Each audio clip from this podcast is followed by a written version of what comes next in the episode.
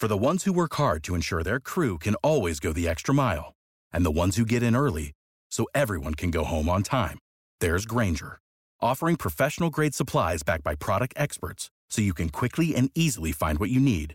Plus, you can count on access to a committed team ready to go the extra mile for you. Call, clickgranger.com, or just stop by. Granger, for the ones who get it done. Как будто у тебя убирают точку опоры, убирают столбик один, и ты вдруг начинаешь э, хромать в этом месте, и не хватает опоры. И вот в этом моменте, в момент вот этого провала, начинается рост какой-то для меня. Ты эту точку как будто бы доращиваешь своими собственными силами, там, где раньше была опора. И сейчас, наверное, я в моменте, из которого я достраиваю ту часть реальности, которую меня забрали. Я нарисовала детский какой-то обычный рисунок, э, типа солнышко, домик, и он мне понравился. Я пошла у нас была такая стенка со стеклянными затворками. Там можно было между двух э, стеклышек просунуть открытку или какую-нибудь картинку. И я туда засунула свой рисунок, и папа пришел с работы вечером и говорит, ты зачем ты это сюда повесила? Ты что считаешь, типа, это удачная работа твоя, что мы на это должны смотреть теперь? Я в какой-то момент про стыдные мысли нашла себя в стыдных мыслях о смерти, потому что я в какие-то моменты вот этих эмоциональных качелей находила себя в ощущении, когда я думала про смерть, и смерть мне казалась какой-то уютной, не пугающей нифига.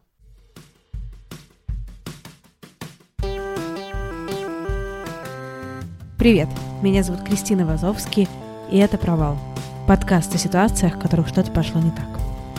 Я бы хотела начать этот выпуск со слов благодарности моим патронам, которые, несмотря на всю жесть, происходящую в мире, на всю неясность, продолжают меня поддерживать и дают мне ощущение классной стабильности. Ребята, Аргус, Алексей, Алена, Анастасия, Андрей, Екатерина, Мария, Макс, Михаил, Полина, Светлана, Владимир, Юрий, Анна, Иван. Спасибо вам огромное за то, что вы есть, за то, что вы рядом — это, правда, очень-очень ценно. Мне кажется, что в эти сложные времена нужно придумывать обязательно что-то вместе, коллаборироваться делать какие-то классные онлайн-проекты. Поэтому, если у вас есть идея какого-то сотрудничества, если вы бренд, компания, частное лицо, коммерческая, некоммерческая организация, все что угодно, и вы хотите что-то поделать вместе с подкастом этим, с моими подкастами, со мной лично, пишите, пожалуйста, на почту провал подкаст, будем думать. Хочется что-то делать крутое, хочется, чтобы мир становился лучше и более дружелюбным местом. Но давайте слушать выпуск, он классный. Поехали.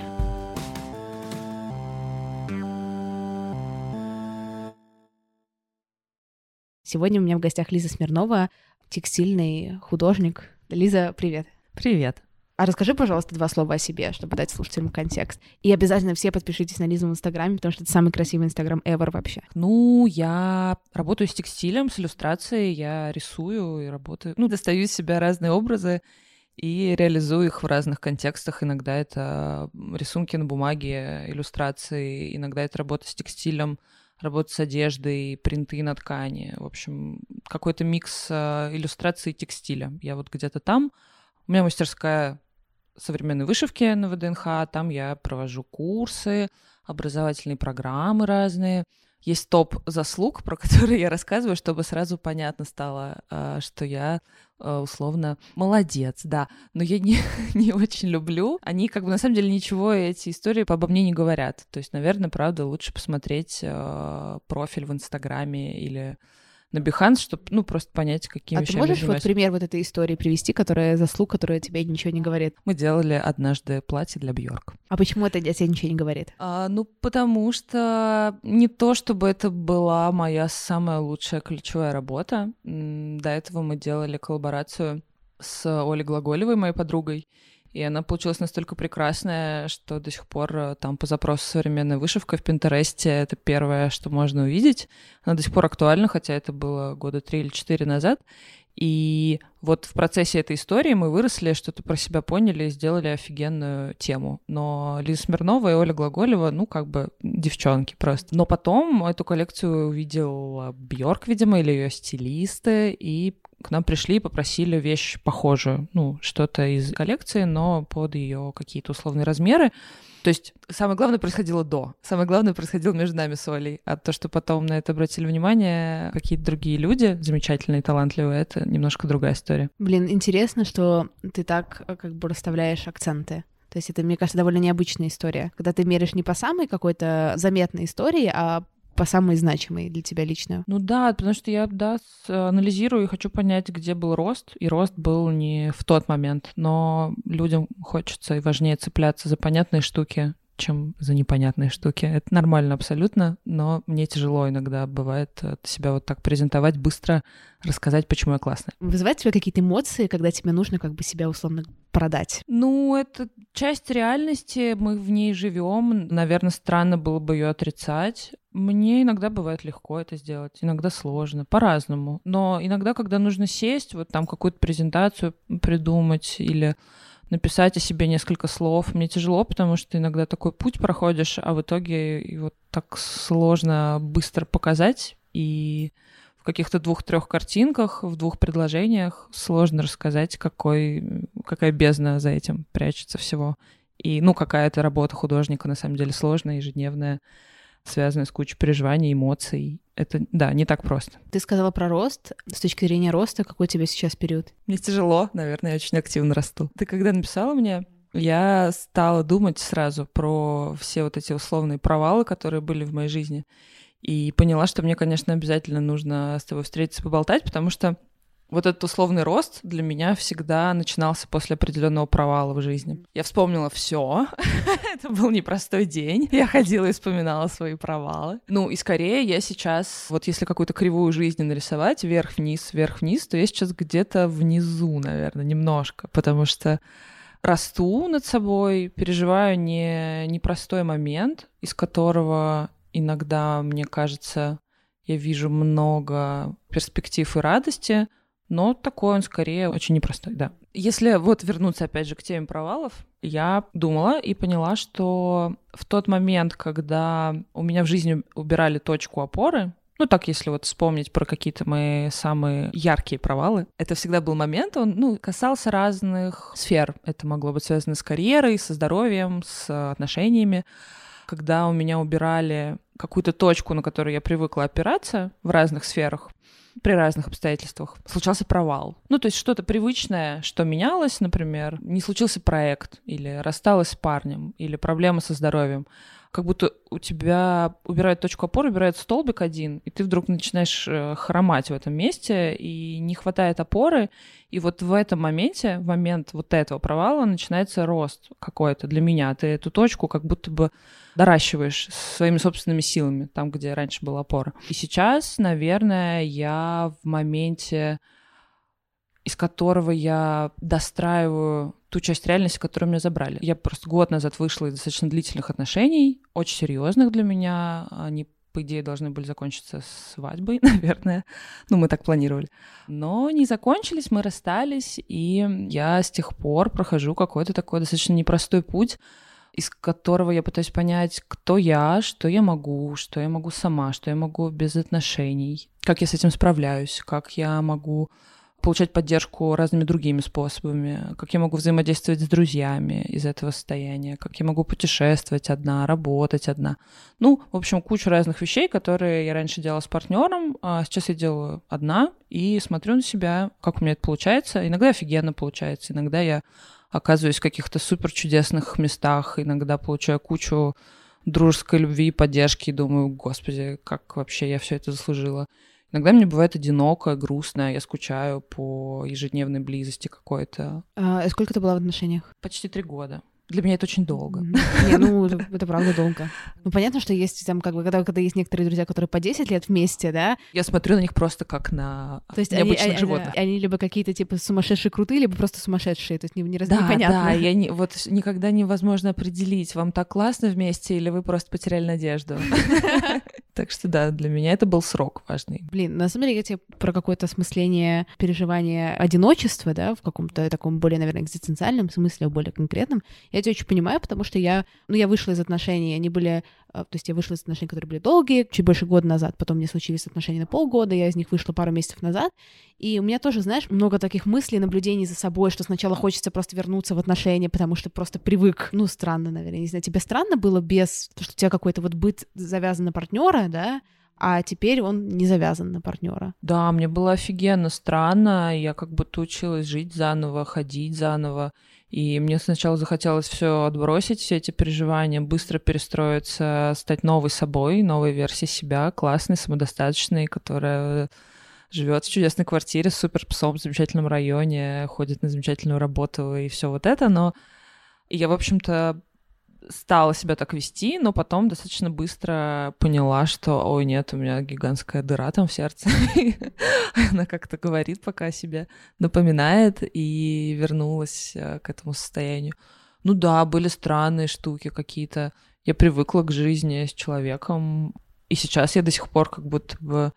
До сих пор, наверное, я допроживаю этот момент — мне трудно об этом говорить. И я переживаю, наверное, еще из-за того, что а вдруг я всем надоела этими историями. В какой-то момент поняла, что так не хочется, чтобы жалели. Ну вот, чтобы люди говорили, да все будет хорошо. Мы когда расстались, общие друзья мне говорили, Лиз, ну все будет нормально, ты еще сможешь, ты еще. А я такая, чего, ребят, в смысле, все ж хорошо, я радостная, веселая, я путешествую. Они такие, да-да-да, конечно, все, все наладится. И сейчас я думаю, блин, может быть, они в чем-то, конечно, были правы, но такая, да, больная для меня история, и мне тяжело до сих пор об этом говорить, особенно в каком-то публичном пространстве, я не уверена.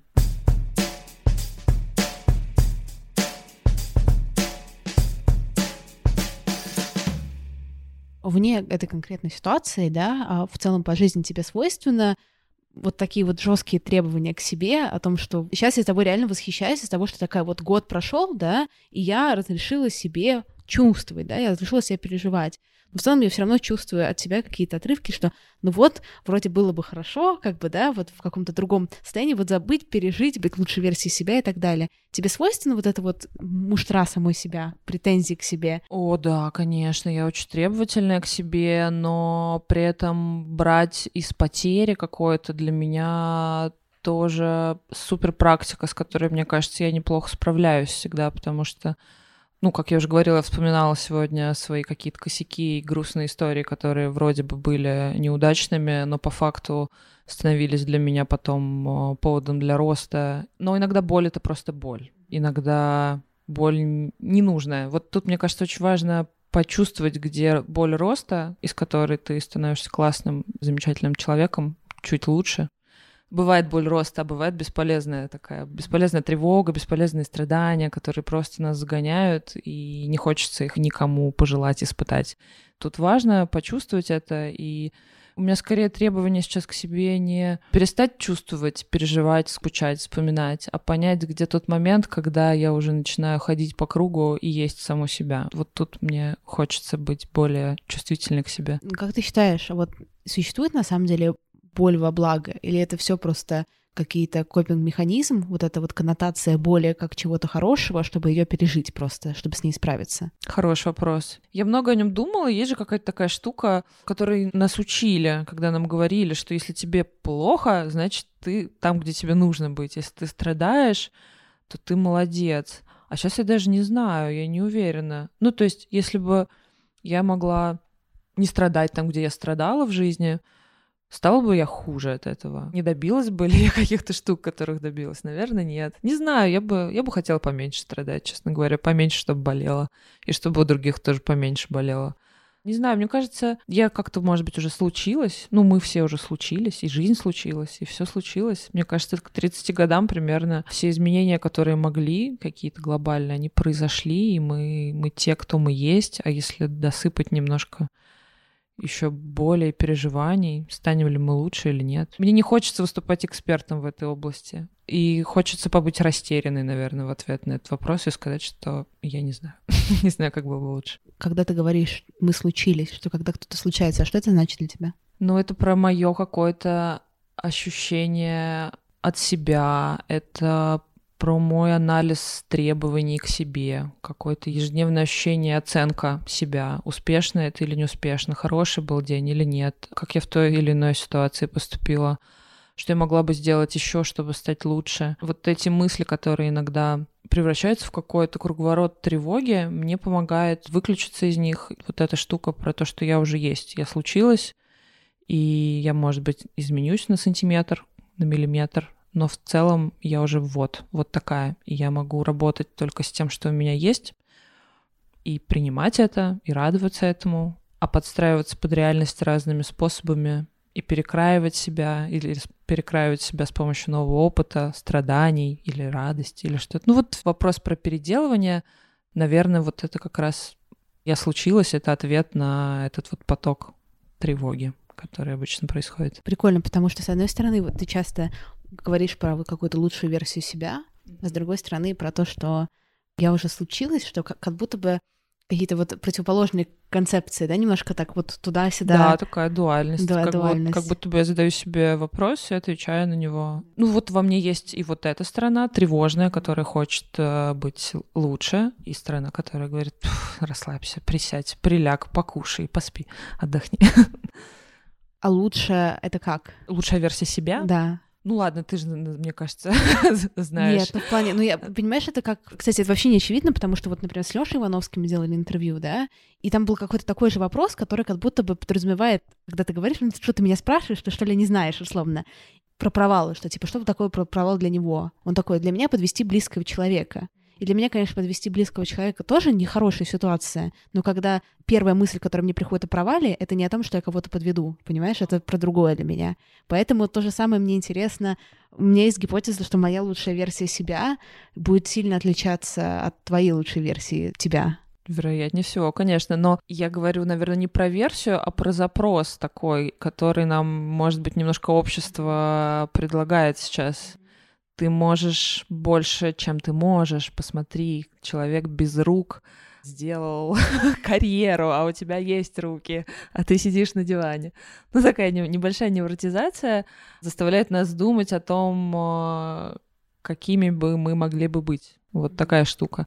Я могу сейчас, наверное, пофантазировать с тобой о лучшей версии себя. Ну, как бы, если ты считаешь, что это не, не очень интересно, то это не так Ну, нужно, наверное, на самом для деле. меня не, это сейчас... Ну, то есть... Э, э, умнее, красивее, талантливее, вот это все, вот эти фантазии, ну, когда я стану вот такой, меня полюбят, вот эти все штуки, они скорее для меня, наверное, уже прожитая какая-то история, и мне бы просто хотелось как точку запроса обозначить такую, что вот, вот есть эта тема для меня про, про лучшую версию себя, про какие-то несбыточные ожидания от себя, которые во мне борются с э, «успокойся, полежи».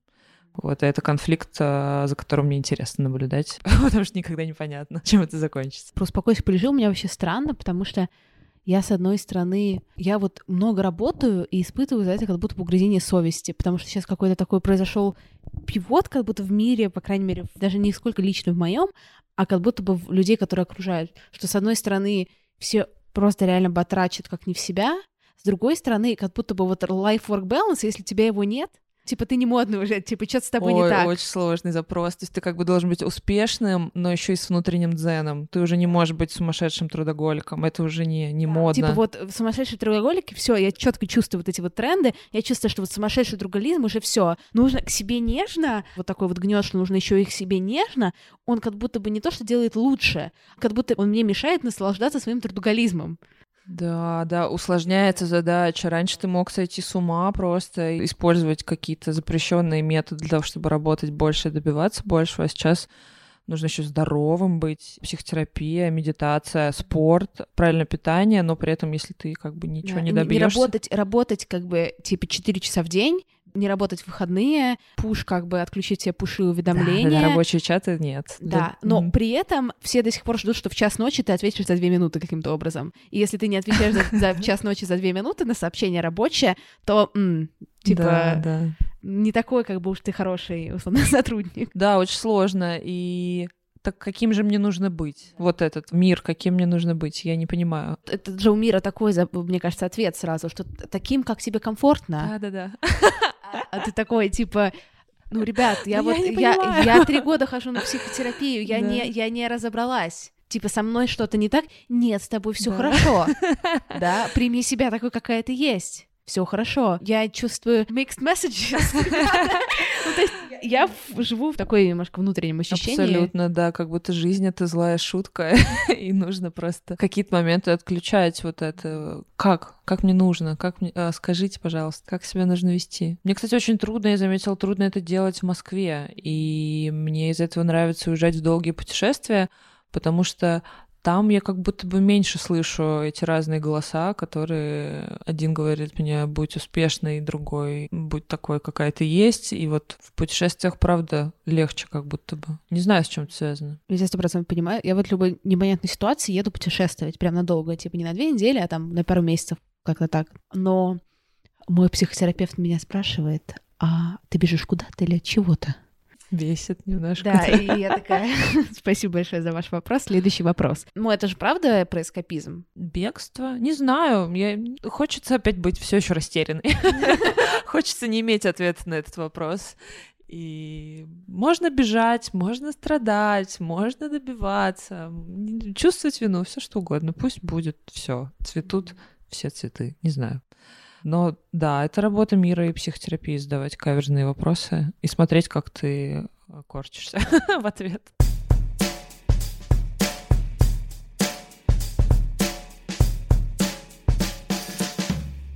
У тебя за последний год произошли какие-то изменения, изменения в мировоззрении, звучит дико пошло. Знаешь, такое иногда бывает, что я думала о мире каким-то одним образом или о себе, да, у меня была какая-то концепция, а потом я с чем-то, например, столкнулась, там, эмоционально, либо физически, и я как-то посмотрела на это по-другому. У тебя случались за последнее какое-то количество лет, может, не за год, а в целом, какие-то яркие инсайты, которые для, для себя сформулировала? Что это вот, оказывается, это вот Да, как-то за, по-другому. особ- за этот год, наверное, мне проще говорить за последнее время, потому что оно действительно было непростым, и были моменты, когда я думала, офигеть, я же вообще другой человек, мне нужно другое, мне нужны вот такие отношения, вот такая жизнь, вот такая работа, все новое. А потом начинаешь идти в ту сторону и понимаешь, что нет, а старое это мне вообще-то больше подходило. И когда возвращаешься к старому, возвращаешься уже немножко другим человеком, и вроде что-то меняется, но опять же на сантиметр. И возвращаясь к э, истории про то, что я уже случилась, снова вот это чувство, что-то вроде меняется, а на самом деле особенно нет. Сложный вопрос, мне сложно. Ты как будто бы задаешь вопросы какие-то, которыми я сталкивалась в разные периоды вот этого года, и месяцами о них думала, и у меня были какие-то ответы, и они были какие-то такие хорошо выстроенные, красивые, правильные. А сейчас я даже не знаю, что вам ответить. Еще просто поделюсь с тобой таким наблюдением. Для меня вот ты как будто бы говоришь, поправь, если я не права, что как раз вот в этом ощущении, что я уже сложилась, ты находишь какое-то свое успокоение и, не знаю, это ну, как- остановку. остановку. Сесть отдохнуть. Да, сесть нравится. отдохнуть, Мгм. немножечко убираем тревогу в сторону, да. С другой стороны, я думаю, что это же для многих людей, опять же, гипотеза, это может быть очень тревожной риторикой, потому что вот это начну с понедельника, я изменюсь, я найду работу, я найду мужика другого, похудею, whatever, да, что там обычно мы себе обещаем, а, как бы с понедельника, что это какая-то тоже оппозиция. Ой, одно другому не мешает. Нет. Ну я же, я же человек, это же такое сложно сочиненное существо. Я могу думать о том, что я уже сложилась, но при этом а, м- мечтать э, втихаря, что все-таки я пресс покачаю к лету и что-то такое. Так что можно и то, и то прекрасно в себе я не, не еще надежды как бы на пресс. У меня близко к э, видимому прессу в жизни не было ни разу, но я типа не не то, что не оставляю надежды, я для этого ничего не делаю, делать для этого ничего не хочу, пресс мне не нужен, это не в системе моих Честно, ценностей. это честно, да. Но Ага. при этом все равно где-то вот я все равно ожидаю, что где-то со мной случится в какой-то момент жизни случайно, как будто бы. А как пятихатку на А улице почему найти. бы и нет? Ну, просто где-то в кармане иметь э, эту возможность, ну, и, и жизнь становится более какой-то многогранной. Мне э, пресс, кстати, тоже не в моей системе ценностей, он помогает мне поддерживать мой слабый позвоночник, поэтому я иногда про него вспоминаю. И, кстати, вот эта штука про здоровье и про провалы, я тоже о ней вспоминала, как одну из каких-то важных, немножко страшных историй в моей жизни, которые в итоге закончились каким-то хорошим для меня образом. Пять лет назад я сломала позвоночник, у меня был компрессионный перелом. Но это такая супер неприятная травма, которая отражается в целом на организме. Я много провела в больничке, у меня была реабилитация.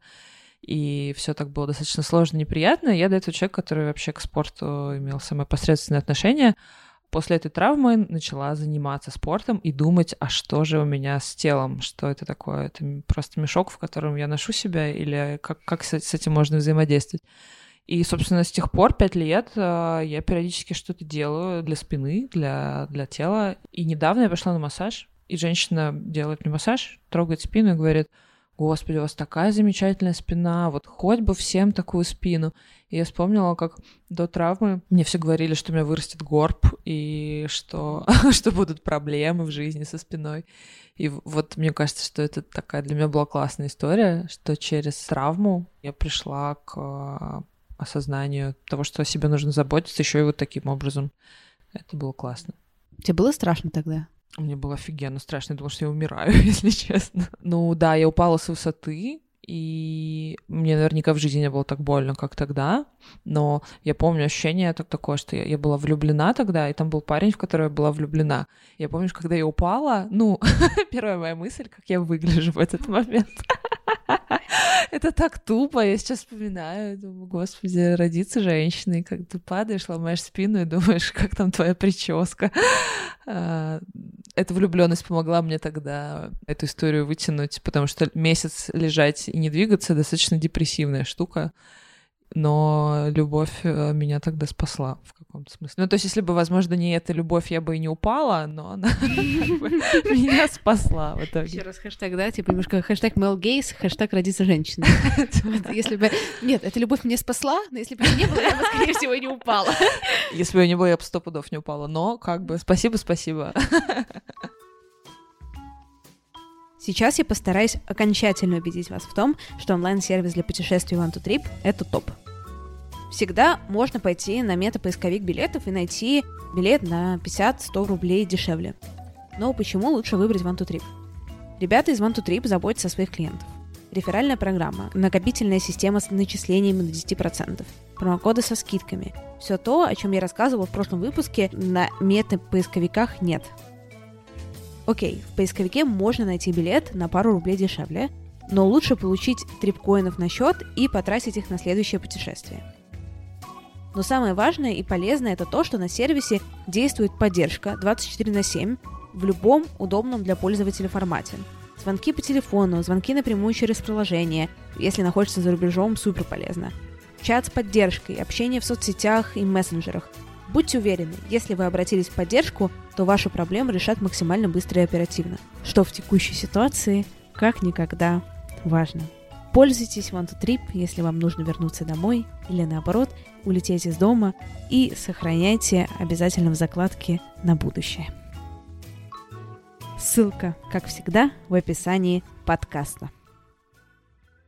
Прикольно, как на самом деле мы часто скрываемся за какими-то мифами о себе. Знаешь, вот есть такой набор сформулированных баек, а понятно, что чем чаще ты что-то проговариваешь и формулируешь, тем меньше в этом на самом деле какой-то силы эмоциональной и смысла. Ну, согласна, да, это как какие-то рабочей истории. Да, скрываемся. Я действительно сегодня, когда думала, про что можно поговорить, наверное, подготовила несколько историй, за которыми можно спрятаться и показать какую-то версию себя, какую-то более приятную, может быть, э, из которой все понятно, за которую не неловко. А ты приходишь такая, так, ну что, бывший, и тут я уже готова готова рассказывать про то, как, как было пусто в квартире, как было непросто, и как стыдно перед друзьями. И вот, ну, вот какие-то вещи, которые я не то чтобы планировала с которыми тяжело до сих пор. Страшно показывать себя вообще-то, да? Ну, говорить, люди, смотрите, я вот такая вот. Особенно, когда если ну, что-то делаешь там публичное, может быть. Ну, есть же там условно Инстаграм, и есть люди, за которые за мной следят, которые что-то про меня думают. Там я, я для кого-то там фея волшебная, мне вчера девочка написала, вы волшебная фея. Я лежу такая, думаю, да, блядь. И, знаешь, я бы, если бы это бы мне написали, я бы в этот э, крошки читаса смахнула в этот момент с одеяла на пол. Абсолютно, да. Такая, ну, спасибо. Людям некоторым, ну, вот так хочется думать. И сложно верить. Для меня, кстати, это такая очень сложная тема, потому что когда рассказываешь в каком-то интервью про себя или да, те же самые подкасты, или ведешь Инстаграм, ты там себя показываешь как-то, и люди что-то про тебя думают, а потом вдруг они такие, ой, а ты вот такая, оказывается, нет, нам такое не нравится. Ну как ты себя в этот момент чувствуешь, когда ты с такими сталкиваешься? Растеряна. Понятно, что, конечно, никому ничего не обязана, и я вот такая, какая есть, ну, блин, я теряюсь, когда вдруг человек говорит, извини, ты не оправдала мои ожидания. Я думала, ты лучше. Ладно, извините, извините, что не оправдала интервью какое-то, вот недавно было интервью для Вандерзина, в котором я рассказывала про финансовые привычки. И там в комментариях женщины рассуждали что-то про меня, но это никак не было со мной связано. Это были их какие-то иллюзии обо мне, что я вот, вот такая вот женщина.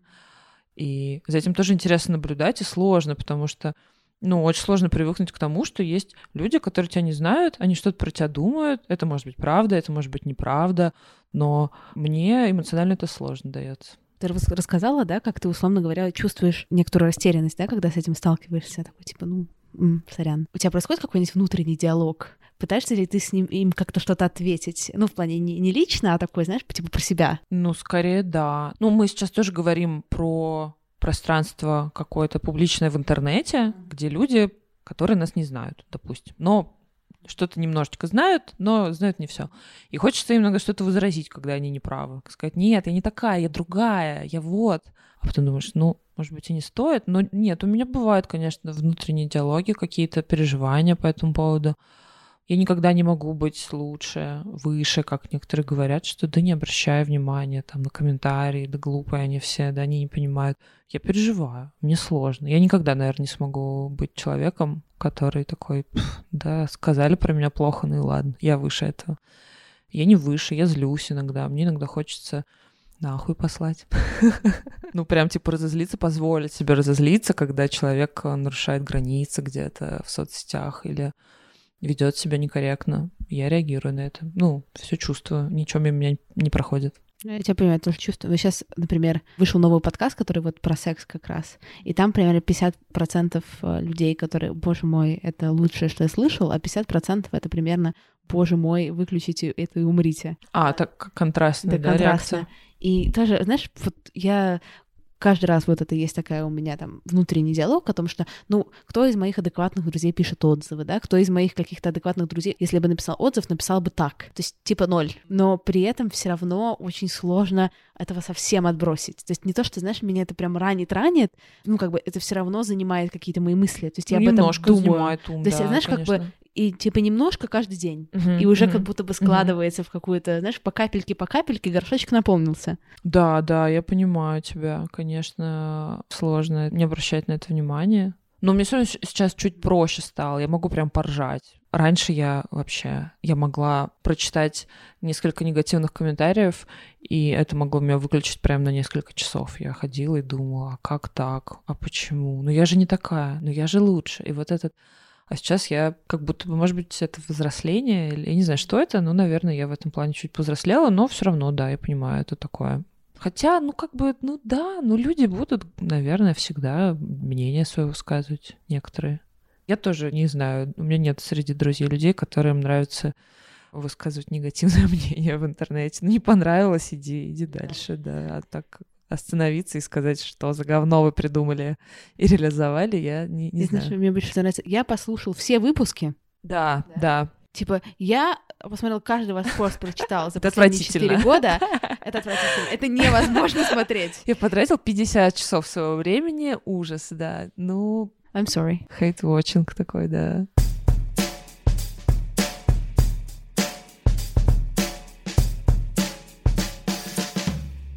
Как у тебя вообще было отношение с критикой, в каким-то, ну, с обратной связью, да, в детстве? Как тебе это все воспринималось? У меня такие очень требовательные родители были из-за того, что у нас э, смежная какая-то сфера деятельности. Мама дизайнер, архитектор по образованию художник, папа тоже художник, и я, в общем, с раннего детства знала, чем я хочу заниматься всегда там что-то рисовала, лепила и так далее, они критиковали меня иногда достаточно жестко, потому что они всегда говорили, ну, ты будешь художником, поэтому на, получай. То есть там не было такого ути-пути, ты нарисовала такую молодец, хорошая девочка. Такого не было всегда жесткая оценка. Я даже недавно вспоминала момент, когда я нарисовала детский какой-то обычный рисунок, э, типа солнышко, домик, и он мне понравился. Я пошла У нас была такая стенка со стеклянными затворками. Там можно было между двух э, стеклышек просунуть открытку или какую-нибудь картинку. И я туда засунула свой рисунок, и папа пришел с работы вечером и говорит, ты зачем ты это сюда повесила? Это что, считаешь, типа, это удачная работа твоя, что мы на это должны смотреть теперь? И я так офигела и растерялась тогда, что вот оказывается нужен фильтр еще какой-то, что есть удачные работы и неудачные. А мне сначала казалось, что все, что я сделаю, это прекрасно.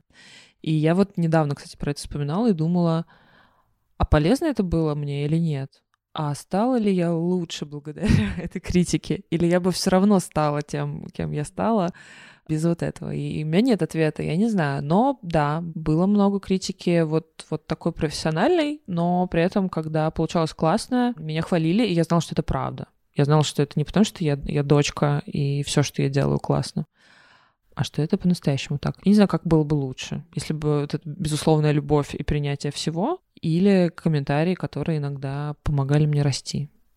Непонятно. Хотя, не знаю, я бы, наверное, выбрала любовь, если честно. Просто хвалите меня, просто любите. Сейчас, когда ты работаешь, ты слышишь какие-то иногда голоса родителей самой себе о том, что там Лиза? Нет, уже нет. Я слышала их когда-то раньше, сейчас я не слышу их. Я могу слышать иногда голос потенциального заказчика, что полезно, вспоминая наши договоренности о результате. Иногда смотрю глазами заказчика. Если я знаю человека, я понимаю, что ему понравится, и я так могу представить, как он это увидит. Но голоса родителей, когда работаю, я не слышу. Мне, мне повезло.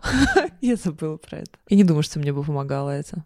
Я вспомнила, что мой первый поход к психотерапевту несколько лет назад закончился тем, что она предложила мне представить, материализовать свои фантазии, просто представить фигуру человека, который меня критикует представить этого внутреннего критика. Ну, я работала очень много с этой историей. И я помню, как я представила его, что это был мужчина, высокий. И сейчас, когда у меня начинается этот процесс э, самоедства и критических комментариев, я вспоминаю этого мужчину и как бы смотрю на него и пытаюсь с ним договориться. Это, возможно, звучит немножко странно, но мне это помогало какое-то время. Как будто бы это не я, это не только я, я разная. И иногда нам как будто бы сложно испытывая разные-разные чувства, удовольствие, недовольствие от себя, переживания. Сложно представить, что это не только мы. И мне это помогает отделять эту критику от своих чувств, потому что это очень важно, когда занимаешься творчеством.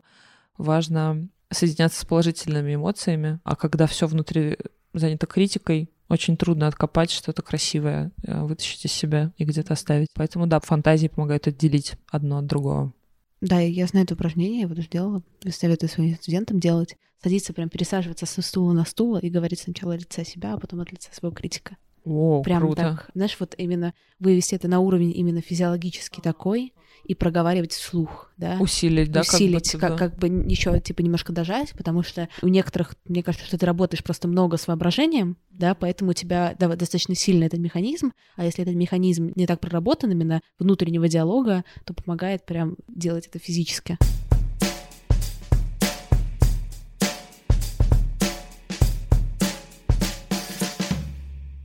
В начале, до того, как мы начали записывать, я как раз спросила, типа, как себя представить, да, художник или художница, как тебе комфортно? Ты сказала, что вот, ну, по-разному, но в целом обычный художник, потому что в тебе много какого-то вот, ну, мужского, когда ты работаешь. И как у тебя вообще были отношения с каким-то вот с маскулинным, с феминным, когда ты была там подростком, например? Мне нравилось тусоваться с мальчиками. Да, не знаю, интересная штука. Я, кстати, в ней не разобралась до сих пор. Могу, наверное, сейчас попытаться вспомнить. Мне нравилось играть в футбол, волейбол, какие-то такие более жесткие истории. Но при этом я неплохо, в общем, уживалась с миром кукол, платьицев и всего женского. Но, наверное, когда у меня был подростковый период, мне хотелось почему-то от этого отойти и посмотреть, какой я пацан, поработать своим внутренним пацаном. И сейчас в работе я включаю пацана, а в нерабочей сфере, в принципе, в моей жизни много всего женственного достаточно. И я мало об этом думала пока что. Ну вот это забавная какая-то история, наверное, да, что творчество скорее про мою какую-то мужскую часть. И поэтому мне нравится говорить, что я художник, хотя я очень уважаю вклад женский в творчество и сочувствую очень иногда своей женской, своей женской части, которой приходится иногда, да, конкурировать э, с мужским миром художников. Интересно, при том, что текстиль, он как бы считается как будто бы женским нескольким искусством, да? Ну, как будто бы хобби традиционное женское, которое для, про женщин. Но вот тут, мне кажется, возможно, это секрет моей связи с этим, что я смогла эту историю сделать лично для себя, не на мой взгляд, вышивка может быть незаконченной. Вышивка может быть незаконченной много лет, потому что вышивка — это не результат, а процесс что это долгие зимние вечера, крестик, чтобы занять руки, чтобы успокоиться, чтобы выдохнуть. А для меня вышивка всегда была про результат. Мне хотелось увидеть свою работу законченной, даже если она очень масштабная, и сделать это как можно скорее. Мне она не давала покоя. И вот в этом есть, может быть, что-то мужское. Не процесс, а результат, достижение, что я женским, каким-то традиционно женским захотела добиваться, достигать. Не знаю, какой это может быть вот здесь секрет прячется. Тоже не до конца я сформулировала еще. Меня часто спрашивают, а как ты вот заканчиваешь такие большие полотна? Я понимаю, что в процессе вышивки, вот у меня там вышивка сейчас лежит, это работа, которую я сейчас делаю, и она не дает мне покоя каждый день. То есть она делает меня тревожной. Я просыпаюсь и думаю про нее. И все, что мне хочется сейчас, это заниматься ей. То есть, опять же, это не про успокоение. Да, я тебя на самом деле очень понимаю, потому что я, когда в каком-то подростковом возрасте, я довольно много писала маслом, причем всякие такие масштабные полотна, кстати, которые выглядят ну, в целом не так плохо. Ну, ну в плане, я имею в виду, понятно, что они выглядят плохо, но в целом они, они выглядят... Я прям сама перепридумывала какие-то истории искусств, как будто бы без опоры. То есть у меня был прям стилистический поток. Но вот я, по-моему, в 13 лет поняла, в 14, что мне никогда не стать художником в классическом, так, fine art понимании, потому что у меня всегда это отбирало так много энергии, я была такая вымотанная, именно просто вот типа inside out. И я не получала взамен обраточки. Потому что мне кажется, что вот когда ты как бы там умираешь, но потом тебе это возвращается в какой-то момент, да, то вот это как бы классно. А когда ты просто умираешь, то же самое с театром у меня было. То есть я там как играла, ну, то есть это была довольно, как сказать, чувствующим подростком. То есть я понимала, что я выкладываюсь, но назад я не получаю. Это очень интересная штука, кстати, да, как это про процесс работы. Я много думаю про процесс работы, в котором ты действительно умираешь, тонешь, потом выплываешь, поднимаешься еще над собой куда-то. Очень понимаю про энергию. Последний проект я расписывала большую стену, и в последний день работы я рыдала. Я стояла на лесах, и у меня просто не было сил, чтобы поднять руку. Потому что, да, вот там нарушился какой-то баланс. Беру, отдаю, и я просто плакала, стояла. То есть я тебя в этом смысле абсолютно именно, знаешь, на каких-то вот детских своих воспоминаниях, именно ощущенчески в теле понимаю, как это может быть, как бы именно про то, что ты тревожишься, устаешь, вкладываешься, про то, что для тебя это не про там руки занятия, словно говоря. Да, и проходишь каждый рисунок, даже маленький, это закипеть изнутри, разочарование полное, провал, а потом надежда, может быть. Тяжело, конечно, тяжело быть художником, потому что даже самые близкие иногда не понимают сложности, ценности процесса. Как бы еще это же на деньги нужно менять каким-то образом. Как это на деньги поменять, когда ты чуть с ума не сошел, полностью разочаровался, а потом снова обрел надежду в процессе? Непонятно. Ну, я же сейчас тоже занимаюсь каким-то постоянным регулярным творчеством, да. То есть там много у меня менеджмента в этом, да, но тоже много про, про идеи, продумать, про походить. Но у меня сейчас, я вот только в моменте это осознала, что если есть сферы, допустим, вот когда там я через какой-то, через театр шелестела, через искусство, когда меня херачило вниз, очень редко наверх, но всегда это через боль, у меня здесь в работе со звуком, у меня и с музыкой, у меня обратная история, меня херачит вправо, в, знаешь, как вот, эм, условно, не хочу здесь кидаться словом биполярка и так далее, но есть депрессивный период, а есть период мании, что вот у меня сейчас переходит это в манию, вот меня, когда в процессе творчества, у меня дикий темп, я хожу, у меня вот такое вот, понимаешь, это вот абсолютный экстаз.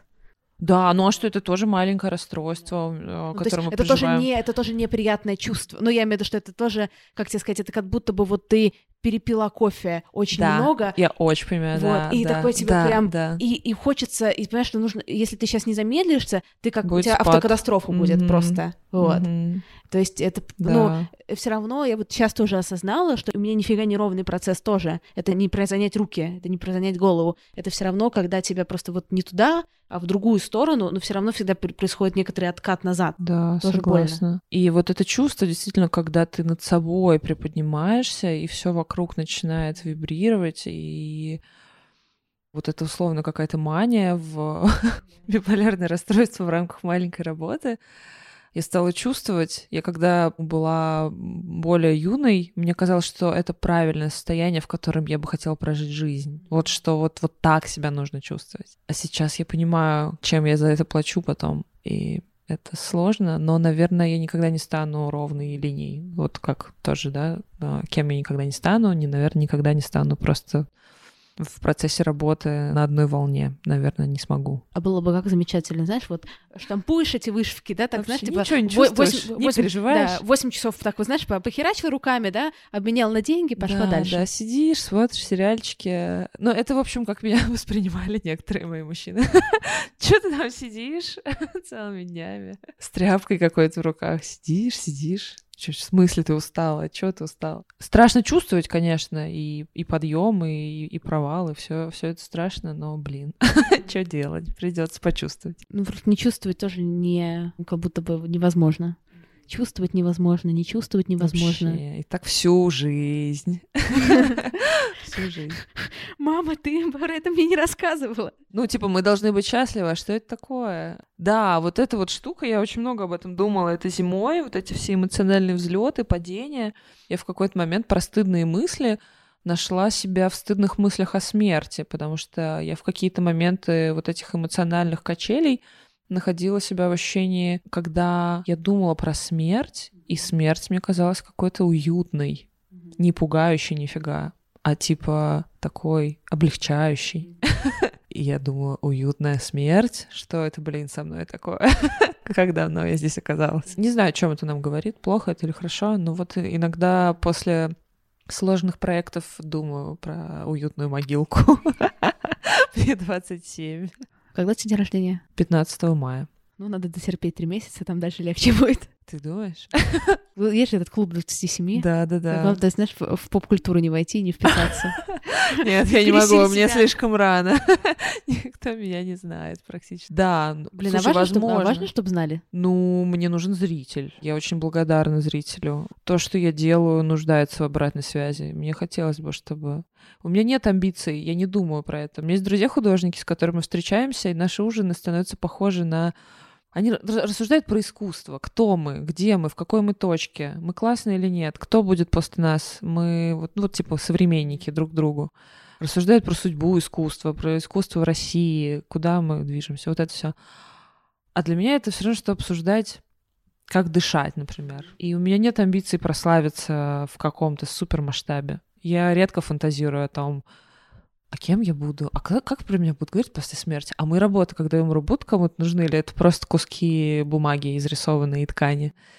Я про это не думаю, потому что я не могу этого не делать. Это какая-то бессмысленная рефлексия для меня. И мне было бы приятно. Мне приятно каждый раз, когда я вижу, что новая коллаборация какой-то творческий рост приносит. Приятно комментарии получать, приятно получать возможность работы какой-то более масштабной. Конечно, мне, мне это важно. Войти в историю, не знаю, да, я не, не откажусь, да, почему нет? Ну, давайте.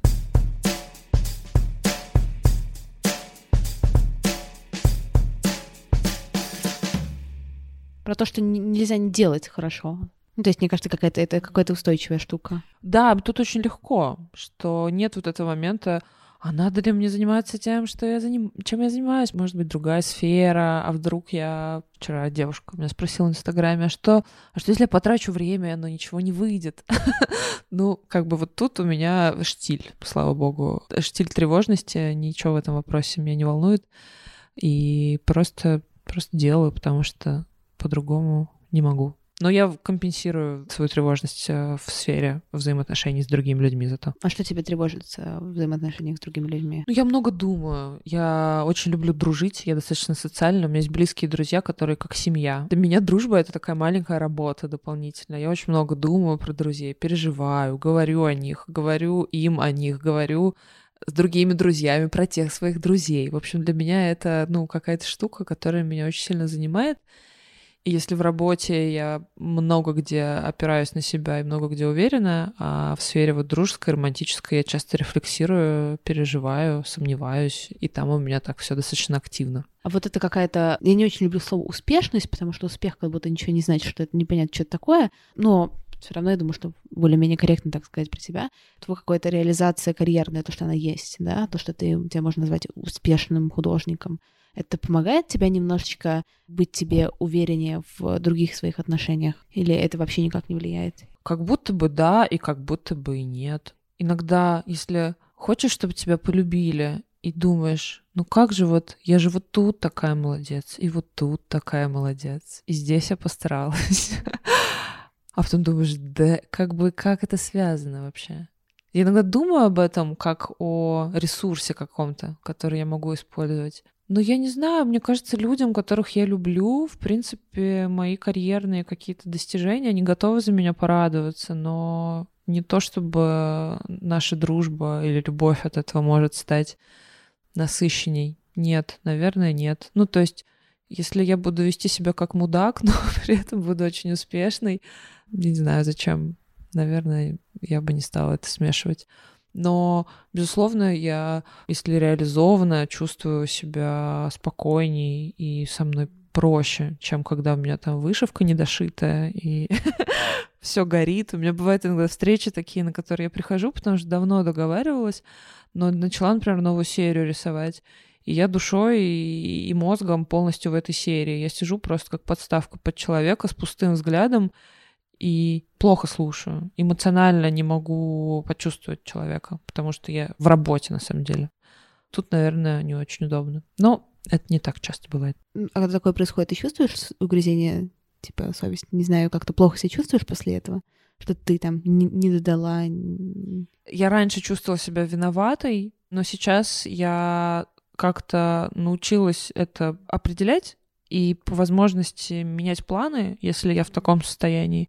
Или приходите сразу извиняться, говорить, я буду сегодня молчать, а ты будешь говорить, и я нарисую тебя, например. У меня когда такое состояние, я прихожу с блокнотом просто на, на встречу и рисую друга, чтобы Блин, это, по-моему, это лучше всего. Да, и как бы ему приятно, что я послушала, и есть набросок с его прекрасным лицом, и вроде бы все нормально, а то, что мне я не вовлекалась э, то есть как бы я вовлекаюсь, но я не могу из себя доставать. Вот так вот эмоции какие-то. Я просто как слушаю, принимающая сторона. Да, я, я понимаю. У меня в любой непонятной ситуации у меня реакция на стресс — это слушать. Ну, то есть я имею в виду, когда, когда сложно, тяжело, там, знаешь, там устала, непонятно, что делать, не, не понимаю человека. Вот, легче слушать. Да, не всем, кстати, легче. Кому-то кому-то проще, наоборот, заполнять эту пустоту чем-то, ну, каким-то шумом.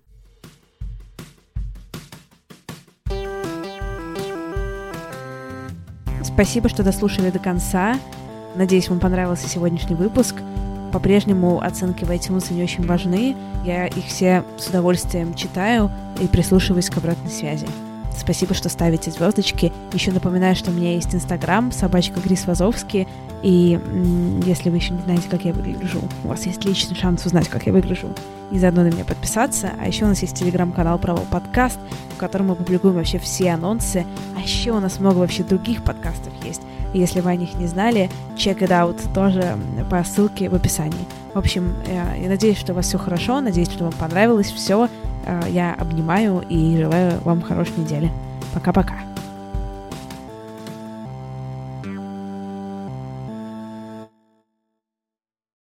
You know how to book flights and hotels. All you're missing is a tool to plan the travel experiences you'll have once you arrive. That's why you need Viator. Book guided tours, excursions, and more in one place. There are over 300,000 travel experiences to choose from, so you can find something for everyone. And Viator offers free cancellation and 24 7 customer support for worry free travel. Download the Viator app now and use code Viator10 for 10% off your first booking in the app. Find travel experiences for you. Do more with Viator.